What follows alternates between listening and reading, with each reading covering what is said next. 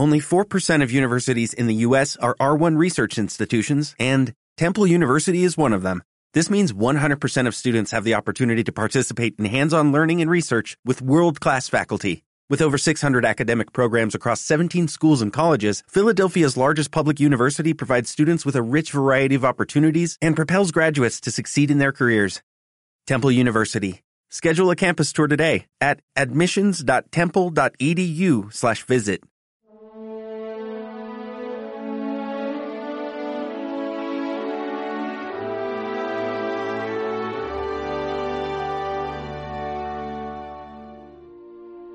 La lepra se le quitó y quedó limpio.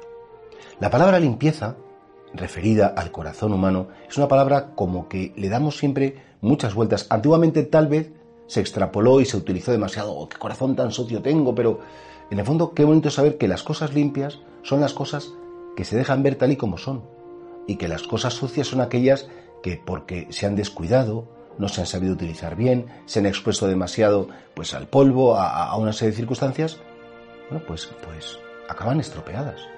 Hoy es un día muy bonito comparándonos con este leproso del Evangelio para tal vez preguntarnos, ¿y mi corazón está limpio? ¿O qué ensucia mi corazón? Efectivamente, cuando un corazón está limpio es un corazón que refleja la luz de Dios. Cuando un corazón está limpio es capaz de ver las cosas positivas. Cuando un corazón está limpio da gloria a Dios. Y da gloria a Dios amando a los hermanos. Cuando un corazón está sucio no entra la luz divina y es un corazón oscuro es un corazón resentido, es un corazón instalado en la queja, es un corazón tan egocéntrico, tan metido dentro de su propia esfera, que como no sabe salir de sí mismo, todo lo tiene que referir a me interesa, no me interesa, me gusta, no me gusta, y todo lo mide desde sí y para sí. Eso claro, el Señor de algún modo también ha venido a limpiar nuestro corazón. De hecho, ya en el Antiguo Testamento, en algunos salmos, se, se pedía al Señor, Señor, limpia mi corazón. Limpia mi corazón porque efectivamente dentro de mi corazón, pues el acostumbramiento, las manías, las pequeñas vanidades se han ido acumulando, acumulando, igual que el polvo se puede acumular y tú pasas el dedo sobre un mueble y ves cuándo fue la última vez que pasó sobre ese mueble una valleta, también si pasáramos el dedo sobre nuestro corazón, podríamos darnos cuenta, bueno, pues que muy pocas veces nos preocupamos de limpiar ese corazón.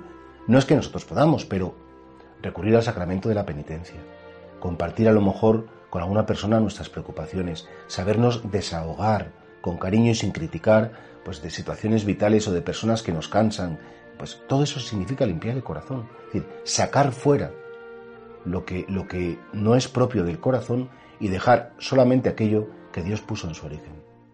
¿Cuánta gente con el corazón oscuro? ¿Y cuánta gente con el corazón limpio? Antiguamente se hablaba de impureza, pureza.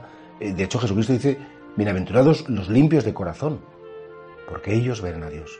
Porque un corazón, un corazón puro, un corazón limpio, es el que puede ver a Dios. Y no solamente en el cielo, sino que puede ver a Dios también en la tierra, porque puede ver a Dios en los demás, puede ver a Dios en la debilidad, puede ver a Dios incluso dentro de sí mismo, acompañando nuestra debilidad. Hoy a lo mejor pues el Espíritu Santo nos está pidiendo que miremos dentro y que realmente, Señor, cuando veamos que se acumulan las manías, las quejas, las tinieblas, las oscuridades, que digamos con el Salmo, limpia mi corazón, Señor limpia mi corazón porque lo necesito. Igual que este leproso del Evangelio, Jesús le tocó y quedó limpio, también, o sea, Jesús toca nuestro corazón hoy y límpianos en nuestro interior.